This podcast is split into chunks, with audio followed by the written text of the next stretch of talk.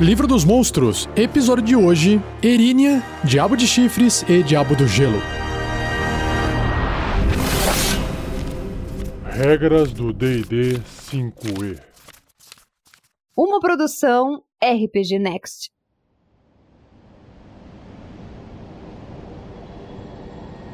Começando então com mais um Devil, um Diabo, a Erínia, ou em inglês Erinius, lembra um súcubo, ou seja, uma mulher diaba, uma mulher que tem chifres, só que nesse caso os chifres dela vêm de um elmo. Ela é uma moça que está toda armadurada, uma armadura full plate de corpo inteiro, muito bonita, preta com detalhes em vermelho, possui uma espada longa também na cintura e o seu elmo tem um par de chifres de touro, bem bonito. Lembra-se um Cavaleiro Zodíaco versão negro. E essa moça, que é uma diaba, ela também está segurando nas mãos uma corda, um laço, que lembra um pouco aquele cabo que o Scorpion joga, porque na ponta tem um gancho, um espeto. E, por fim, ela tem um par de asas com plumagem vermelha nas costas.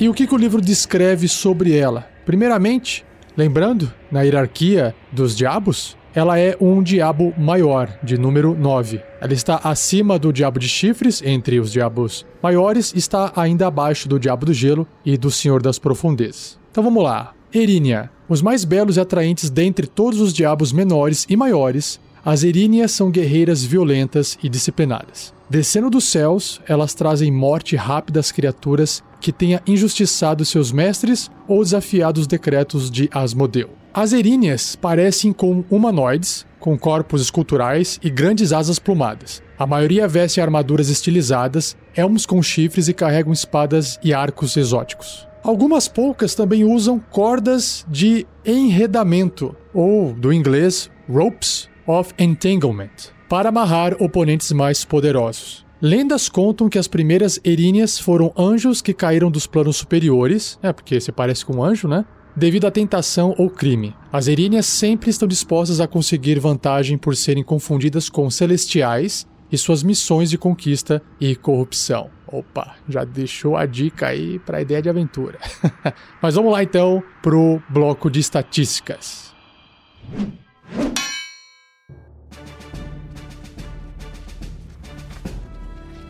Então, aqui no bloco de estatísticas, a Irínia é um corruptor médio, seja, tem o tamanho de um ser humano. Tem a tag, a marcação Diabo, é um Devil, e seu alinhamento leal e mal, assim como todos os Devils serão. Sua classe armadura é 18 placas, por causa das armaduras de placas. Pontos de vida 153. Uau, bastante. Então se prepare que o nível de desafio aí vai ser alto. Deslocamento andando, né? Terrestre 9 metros e o voo 27 metros. Bastante, hein? Sobre os seus atributos físicos e mentais. Força, destreza e constituição, todos bem altos, né? 18, 16 e 18. E inteligência, sabedoria e carisma, também altos, um pouco mais baixo, né? 14 e 14, inteligência e sabedoria. E o carisma também bem alto, 18. Sobre os testes de resistência, tem mais 7 em destreza, mais 8 em constituição, mais 6 em sabedoria e mais 8 em carisma. Caraca, muito forte. Resistências a dano de frio, contusão, cortante e perfurante de ataques não mágicos que não sejam de prata. Ela tem imunidade a dano de fogo e veneno e, por consequência, imunidade à condição de envenenado. Seus sentidos são visão no escuro 36 metros e percepção passiva de 12. E os idiomas infernal e telepatia de 36 metros. Seu nível de desafio é 12. Uau, bem forte. Concedendo 8.400 pontos de experiência. Indo para as habilidades especiais ou características da Irínia, ela tem arma infernal e resistência à magia, assim como os outros diabos. Arma Infernal. Os ataques de armas da Irínia são mágicos e causam 13 ou 3d8, 3 dados de 8 faces, de dano de veneno extra quando atingem, já incluso no ataque. Na hora que eu chegar nas ações, esse dano então já está incluso que é ataque de veneno. E resistência à magia, como já foi dito em outros episódios, a Irínia possui vantagem nos testes de resistência contra magias e outros efeitos mágicos. Ou seja, rola 2d20 e pega o maior resultado durante um teste de resistência contra magia. Indo para as ações, ela tem ataques múltiplos. A Irínia realiza três ataques. Três. Bom, ela tem a espada longa e o arco longo para poder escolher entre esses ataques. A espada longa é um ataque corpo a corpo com arma, mais 8 para atingir o alvo, apenas um, alcance 1,5 um metro e meio, então tem que estar adjacente. Se acertar, 8 ou 1d8 mais 4 de dano cortante, ou 9, 1d10 mais 4 de dano cortante se ela estiver usando a espada com as duas mãos. O que é provável uma vez que ela não está portando nenhum escudo mais os 13 de dano de veneno citado da arma infernal. Já o arco longo é um ataque à distância com arma, mais 7 para atingir, ou seja, um pouquinho menos preciso, porque a destreza são dois pontos menor do que a força, tirando esse mais um aí. E a distância é 45 metros para fazer um ataque normal, até um limite de 180 metros, onde faz um ataque com desvantagem. Além dessa distância, não é possível atacar ninguém, apenas um alvo também. Se acertar, esse alvo vai receber 7 ou 1 d8 mais 3 de dano perfurante, por causa da flecha, mais os 13 de dano de veneno. E o alvo deve ser bem sucedido em um teste de resistência de constituição com dificuldade 14 ou ficará envenenado, com a condição de envenenado, assim. Ou seja, além do veneno causar o dano, se ele falhar nesse teste de resistência, ele vai ficar envenenado, que vai prejudicar bastante a criatura. O veneno permanece até ser removido pela magia Restauração Menor ou mágica similar. E esse é um problema, porque não adianta fazer descanso curto, não adianta dormir, fazer um descanso longo, o veneno não vai sair enquanto não receber uma magia de restauração menor ou uma magia similar. Caraca. E por fim, a Irínia tem reações, ela tem uma reação. Como toda criatura pode usar uma reação para fazer um ataque de oportunidade, por exemplo, ela ainda pode aparar um ataque. A Irínia adiciona 4 à sua CA, sua classe armadura, contra um ataque corpo a corpo que pode atingi-la. Para tanto, a Irínia deve poder ver o atacante estar empunhando uma arma corpo a corpo. Legal, show de bola. Muito legal, né? Esse parry de aparar. E para fechar, tem um box de uma regra variante que diz o seguinte: corda de estrangulamento. Algumas eríneas carregam uma corda de estrangulamento, detalhada no livro do mestre, e acrescenta a regra de que quando uma erínea dessas usa seus ataques múltiplos, ela pode usar a corda no lugar de dois desses ataques. É como se ela tivesse a mais essa corda. E antes de eu passar para a ideia de aventura com a Irínia, tem aqui um pedacinho de um trecho removido de algum livro que descreve, alguém escreveu sobre a Irínia a seguinte frase: eles vivem pela espada e matam pela espada. A beleza delas não é nada se comparado à sua ira. Retirado do livro The Book of Vile Darkness, que também pode ser traduzido como o livro da escuridão vil. Ideia de aventura utilizando a Irínia como criatura e eu vou chupinhar do próprio texto descritivo sobre ela do livro, que diz que as Eríneas sempre estão dispostas a conseguir vantagem por serem confundidas com os celestiais em suas missões de conquista e corrupção. Claro que, se no grupo de aventureiros tiver um paladino com a habilidade de identificar se a criatura é maligna ou não, se ela é um diabo ou alguma outra classe de criatura que eu não me lembro agora ou não, isso pode estragar o seu plot narrativo. Mas, se esse não for o caso, imagine a seguinte situação: um anjo aparece para eles e esse anjo está disfarçado de anjo, que não é um anjo, é a própria Irínia, é um diabo. Mas, olhando para ela, uma criatura bela, bonita, alada, ela não precisa estar necessariamente com as plumagens avermelhadas dessa forma para não trazer nenhuma desconfiança, ou até pode ter coloração diferente. E aí ela apresenta uma missão, ela apresenta qualquer tipo de tarefa para que os aventureiros possam ajudar o plano superior o plano dos deuses celestiais, esse tipo de coisa, e aí ela pode estar manipulando os aventureiros. Inclusive, não acho que há a necessidade desse anjo entrar em confronto com os aventureiros. Não precisa ter um monstro, no caso a Irínia, sendo colocada na aventura para poder ser combatida. Então imagine uma aventura de nível 1, mesmo com os aventureiros. Ela aparece ela passa a missão e uma criatura de nível 12, que é a Irínia, não teria condições de perder para um grupo de aventureiros nível 1. Basicamente, eles estariam mortos na mão dela. Então ela também não tem medo algum de alguma coisa dar errado, certo? Mas seria interessante você transformar essa criatura numa vilã que ao final dessa sua one shot ou essa aventura curta, ela se apresente sendo o que ela realmente é. E aí os aventureiros podem perceber que eles foram enganados e quando eu digo enganado, tem que tomar cuidado que a criatura não precisa necessariamente mentir. Porque senão ela teria que fazer um teste de enganação, e aí os aventureiros poderiam fazer um teste de insight, de intuição e acabar percebendo que existe alguma coisa estranha na fala dela. Lembrando que o teste de intuição não é um detector de mentira.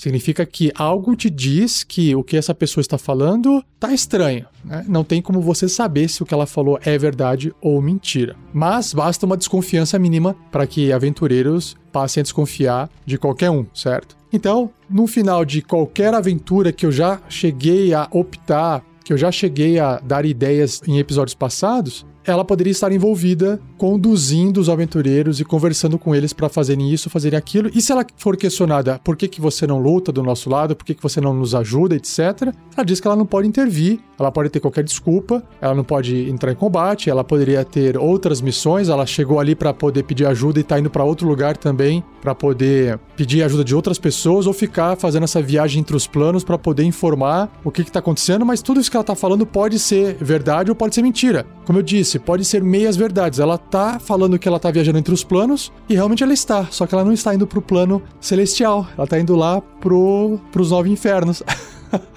tá informando o próprio Asmodeus, por exemplo, do que está acontecendo. Então o importante é que o mestre prepare a fala dela de forma que ela diga meias verdades para que não caia no teste de mentira, no teste de intuição. Ah, o que ela disse parece ser verdade. Beleza. Agora, se ela for interrogada, ela pode também sair pela tangente, do tipo, olha, gente, eu não tenho tempo aqui para ficar respondendo essas perguntas, a gente pode conversar depois. Certo? Para não ficar muito longo, se você quiser complementar minha ideia, tiver alguma ideia de aventura, não se esqueça de clicar no link fórum no menu no topo do site RPG Next ou no próprio post desse episódio. Tem um link lá para você acessar o fórum do RPG Next e você deixar lá dentro registrado a sua ideia de aventura com a Erinia.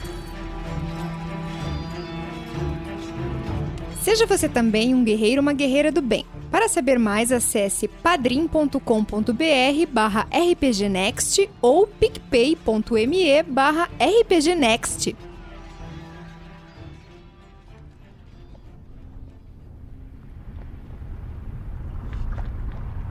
Próxima criatura do cast, próximo diabo, é o Diabo de Chifres. A sua ilustração basicamente lembra muito o diabo tradicional que a gente conhece de histórias, de livros, de filmes, enfim. Ou seja, um humanoide feio, dedos um pouco mais compridos, unhas pontudas, a cabeça com uma barbicha, orelhas meio pontudas, um par de chifres que lembra chifres de bode na cabeça, um par de asas bem grande nas costas, um rabo comprido com uma ponta e uma espécie de, não tridente, mas um dudente segurado nas mãos.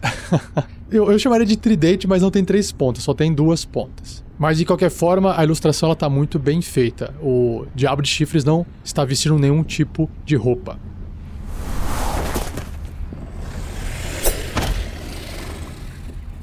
Antes de iniciar a descrição, só para poder analisar a hierarquia infernal, o Diabo de Chifres está abaixo da Irínia, mas ainda se encontra dentro dos Diabos Maiores. Então ele é o primeiro dos Diabos Maiores, o número 8. E o livro descreve o seguinte: Diabo de Chifres, ou o seu nome original, imagino eu, Malebranche. E também em inglês, diabo de chifres é Hornet Devil. Diabo de chifres são preguiçosos ao ponto da beligerância e relutantes em se colocar no caminho do perigo. Além disso, eles odeiam e temem qualquer criatura mais forte que eles. Quando eles são provocados ou utilizados o suficiente, a fúria desses corruptores pode ser aterrorizante. Um malebranche é tão alto quanto um ogro e estão revestidos por escamas tão duras quanto ferro. Considerados a infantaria aérea das legiões infernais, os diabos de chifres seguem ordens ao pé da letra. Suas enormes asas e vastos chifres criam uma presença intimidadora à medida que eles caem do céu e atacam com garfos mortais e chicotadas com a cauda. Então tá aí, não são tridentes, são garfos.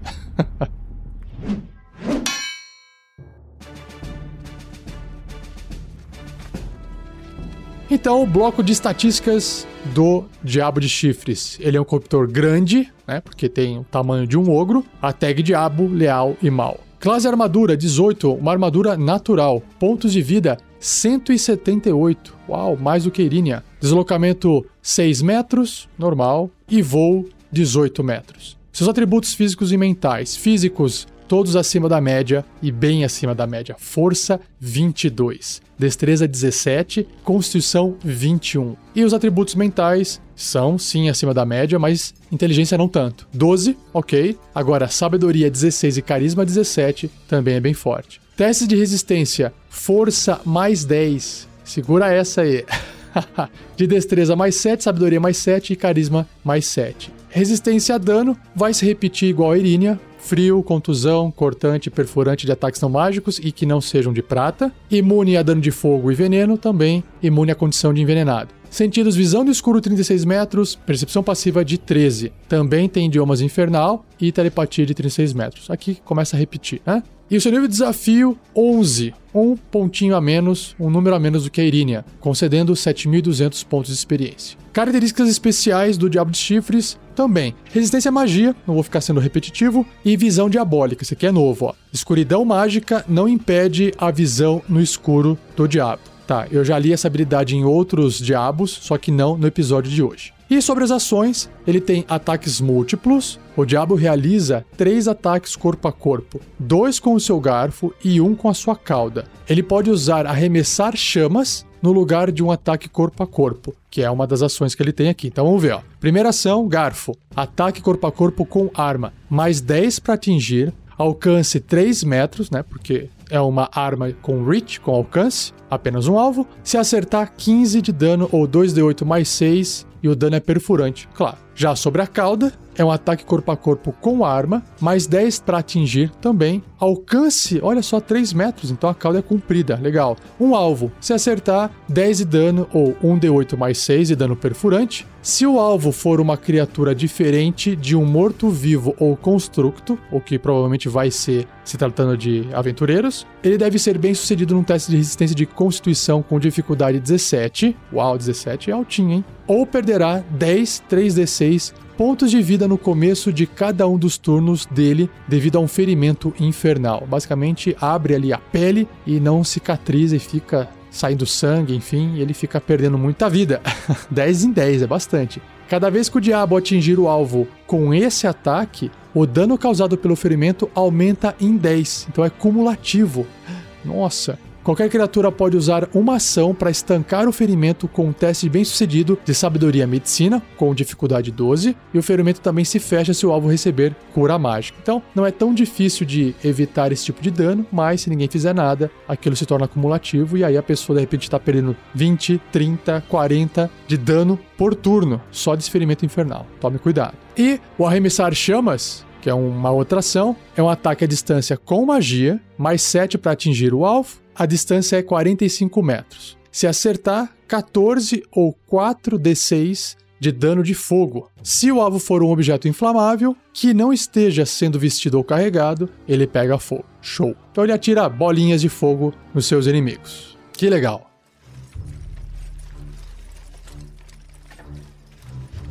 Ideia de aventura. Agora, me veio imediatamente quando eu li a descrição do Diabo de Chifres, principalmente suas habilidades aqui no bloco de estatísticas, foi o seriado da Netflix do Castlevania, que é aquela animação, um desenho. E quando tem uma invasão de criaturas na cidade, caramba, só imaginar um diabo desse voando e atirando lá de cima a uma distância de 45 metros, bolas de fogo, e não só matando as pessoas com, essa, com esses ataques, mas sim também ateando fogo aos telhados das casas medievais, imagina o terror que isso pode causar. Mas, como ele é uma criatura bem forte, nível de desafio 11, né, fazer uma horda disso aqui voando e atacando, olha, só realmente um grupo de aventureiros extremamente poderosos para poder conter uma, um problema desse, ou, sei lá, uma cidade medieval direcionando todos os seus recursos para a questão militar para combater essas criaturas. O que eu acharia extremamente interessante os aventureiros serem contratados para poder proteger um reino. Eles podem estar dentro de um castelo, nas muralhas, para poder proteger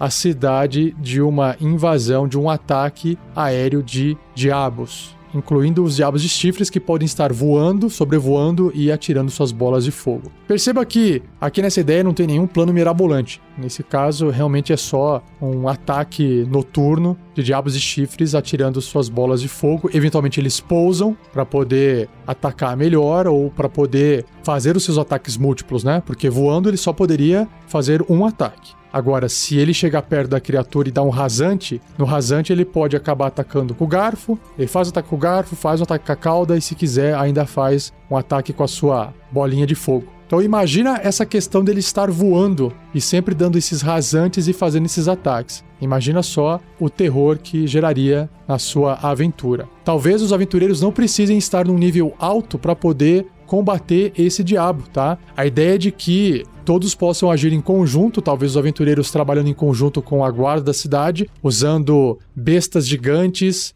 usando catapultas, usando qualquer arma, talvez as armas de sítio, né, de ataque à distância contra esses diabos de chifre. Seria, no mínimo, interessante fazer uma one shot de uma invasão dessa na cidade e os aventureiros tentarem conter esse ataque da melhor forma possível. Seria legal. Tá aí. Se quiser completar minha ideia ou se quiser escrever sua própria ideia, não deixe de acessar o fórum do RPG Next.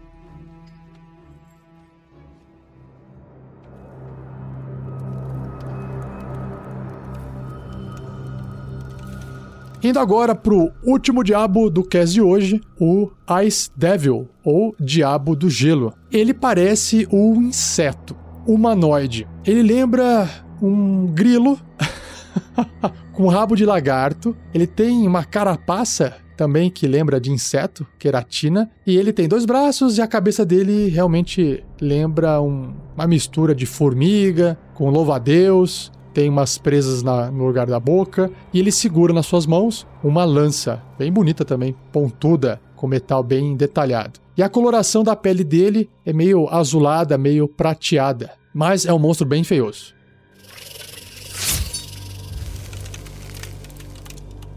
Indo para a descrição do livro, aqui diz que o Diabo do Gelo tem uma hierarquia de número 10. Também é um diabo maior, está acima do diabo de chifres, que é 8, acima da Irínia, que é 9, e ele está abaixo do Senhor das Profundezas. Então, o diabo do gelo é um diabo forte, apesar de parecer um inseto. E a descrição do livro diz o seguinte sobre ele: Diabo do Gelo, ou Gelugon. E esse Gelugon, tenho certeza que quem inventou esse nome não sabia que gelo, mas é com U, né? É gelo. é mais ou menos a mesma pronúncia de gelo, que é gelo. em português. Mas tá aqui, gelo gold, para você não esquecer. Encontrados com mais frequência nas frias camadas de Estígia e Cânia, que são níveis do inferno, os diabos do gelo servem como comandantes dos exércitos infernais nos nove infernos, atormentando diabos menores com uma válvula de escape para sua raiva e ressentimento. Cobiçando o poder dos seus superiores senhores das profundezas, diabos do gelo trabalham por promoção incessantemente, chacinando seus inimigos nos nove infernos e reivindicando o máximo de almas que puderem para os seus mestres arquidiabos. Uau! Lembrando o inseto bípede gigante, um diabo do gelo possui mãos e pés com garras, poderosas mandíbulas e uma longa cauda coberta por espinhos afiados como navalhas. Algumas carregam lanças farpadas, pelas quais o toque gelado pode deixar um oponente totalmente indefeso em combate. Então vamos descobrir o que isso representa em bloco de estatísticas.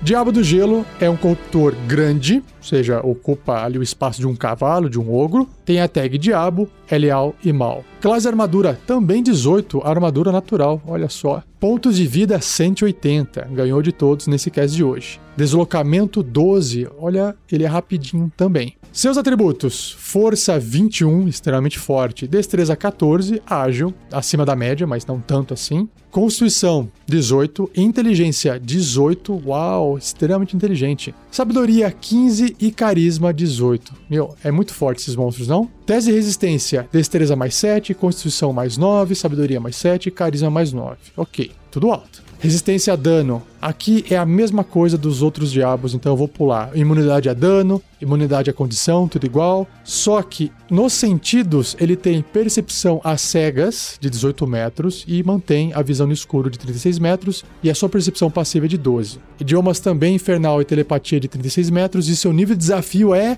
14. 11.500 pontos de experiência se for morto ou derrotado. 14 de nível de desafio é bem alto, hein? Ele também tem resistência à magia e visão diabólica. Sobre suas ações, ataques múltiplos, o diabo realiza três ataques: um com a sua mordida, um com as suas garras e um com a sua cauda. Tá, então imagino eu que a lança é uma variante então já já eu leio para você. Então vamos ver o ataque de mordida dele. É um ataque corpo a corpo com arma, mais 10 para atingir. O alcance é um metro e meio, né? Tem que estar tá adjacente e apenas um alvo. Se acertar, esse acerto, né? Sempre me questionam, né? Atingir não significa que tá indo na criatura, significa que tá conseguindo ferir a criatura. É diferente, né? Porque às vezes você atinge, mas não fere a criatura. Então, se conseguir ferir, você acertar esse ferimento, esse golpe, o suficiente para ferir a criatura, causa 12 ou 2d6 mais 5 de dano perfurante, mais 10, 3d6 de dano de frio. Nossa, ele é bem geladão mesmo.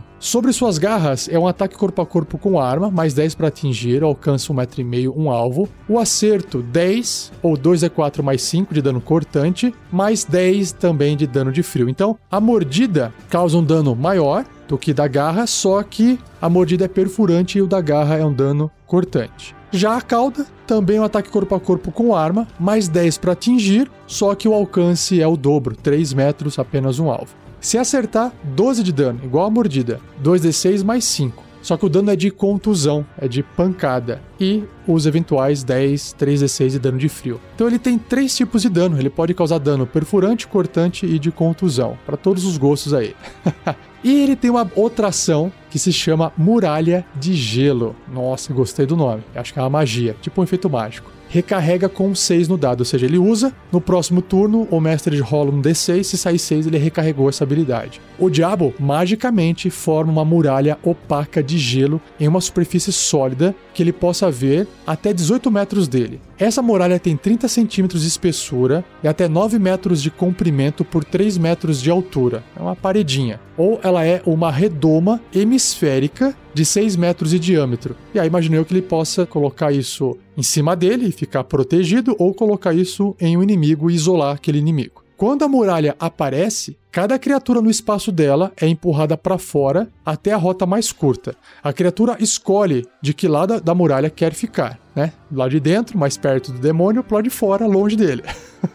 a não ser que a criatura esteja incapacitada. A criatura então realiza um teste de resistência de destreza com dificuldade 17, sofrendo 35, ou seja, 10d6 de dano de frio se falhar na resistência, ou metade desse dano se tiver sucesso. A muralha dura por um minuto ou até o diabo estar incapacitado ou morrer. A muralha pode sofrer dano e ser rompida. Cada seção de 3 metros dela tem uma CA no valor de 5, ou seja, é bem fácil de passar por isso, né? 30 pontos de vida, vulnerabilidade a fogo e imunidade a dano de ácido, frio, necrótico, psíquico e veneno. Claro, é gelo, né? Não vai adiantar você jogar mais frio, jogar necrótico, jogar psíquico, não tem como, ou jogar ácido, não vai funcionar. Se uma seção for destruída, ou seja, se esses 3 metros for destruído, ela deixa uma camada de ar gelado no espaço ocupado pela muralha. Sempre que uma criatura acabar se movendo através desse ar gelado em um turno, voluntariamente ou não, a criatura deve realizar um teste de resistência de constituição com dificuldade 17,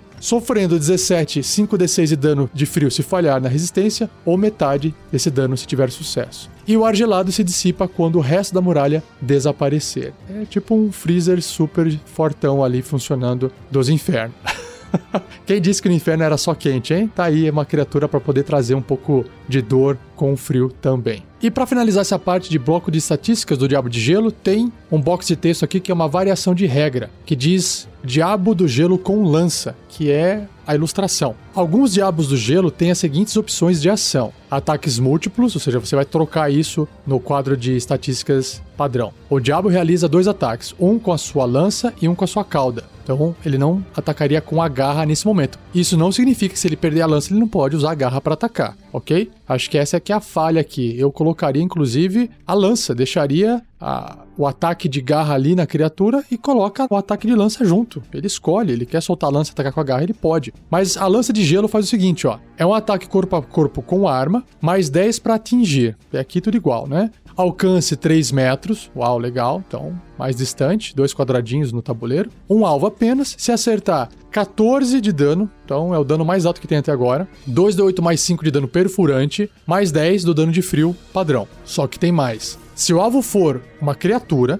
ele deve ser bem sucedido num teste de resistência de constituição com dificuldade 15 ou por um minuto. Seu deslocamento será reduzido em 3 metros. Ele pode realizar uma ação ou uma ação bônus a cada turno, mas não ambas. E ele não pode realizar ações. Nossa, então não é só andar pouco, tá ferrada. o alvo pode repetir o teste de resistência no final de cada um dos turnos dele, terminando o efeito se obtiver sucesso. Nossa, e aí ele pode ser atacado de novo e ficar gelado de novo. Então, já entendi, né? A lança, ela basicamente é um item que dá muito mais poder pro Diabo do Gelo. O que eu acho extremamente interessante de ter, né? É uma arma da criatura. Show. Então vamos para a ideia de aventura.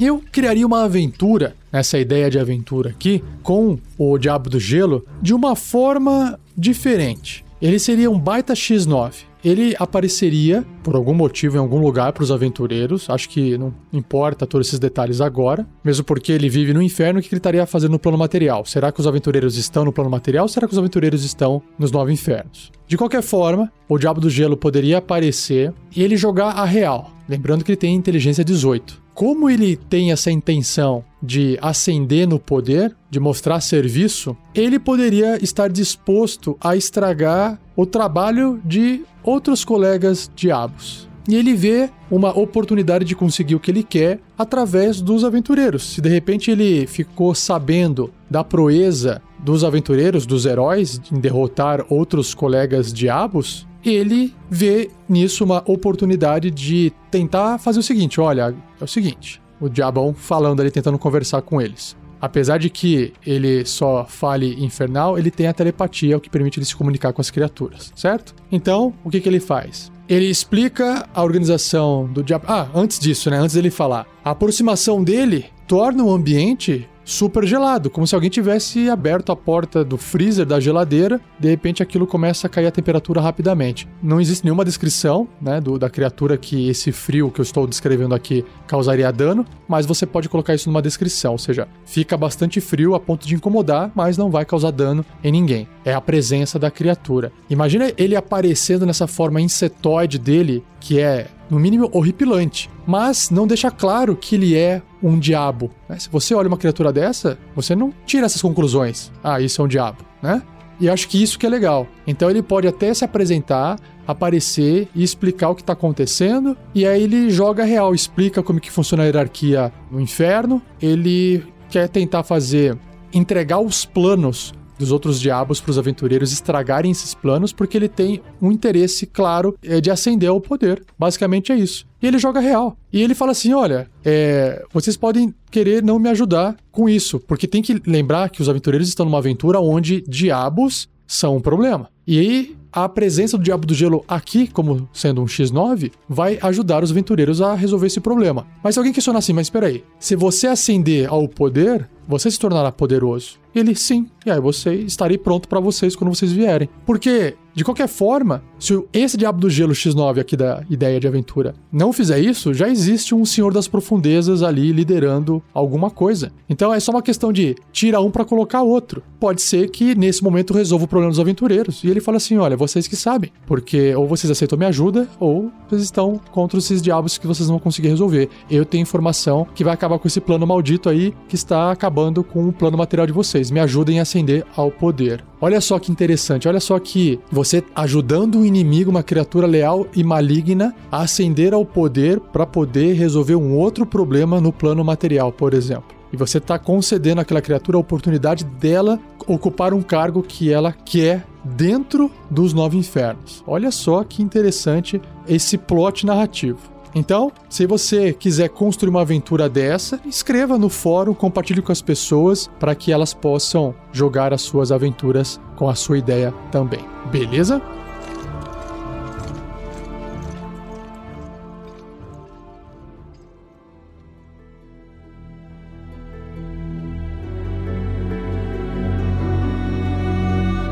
E assim eu encerro mais um episódio do Regras do D&D 5e. Espero que você tenha gostado. Se gostou, compartilhe, avise seus amigos e amigas. Goste ou não de RPG, manda o cast lá.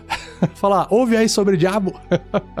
Se você tiver dúvidas, escreva para rafael47@rpgnext.com.br. Pode deixar comentário no post também, que eu vou lendo aos pouquinhos. De novo, um agradecimento ao editor Gleico Vieira Pereira, dando uma super força com os podcasts. Valeu, Gleico. E mais um recado aqui, jabazinho no final, sempre. PicPay do RPG Next. Se você não tem esse aplicativo chamado PicPay, eu recomendo você instalar. Uma ferramenta que permite você trocar dinheiro entre seus amigos, permite você pagar contas e não tem a burocracia que o banco tem. Apesar da ferramenta usar um banco por trás, não tem como haver transação financeira sem haver um banco por trás. É seguro o aplicativo, eu uso bastante, inclusive tem a conta do RPG Next que é arroba o Nicolas. E se você instalar o aplicativo e entrar com o código promocional RPGNext, você ganha de volta os primeiros 10 reais gastos com cartão de crédito. Basicamente, ele te manda um aviso explicando lá. Você faz um pagamento com cartão de crédito e o PicPay te reembolsa 10 reais. Até 10 reais. Então, se você gastou 10, ele te volta 10. Se você gastou 20, ele te volta 10.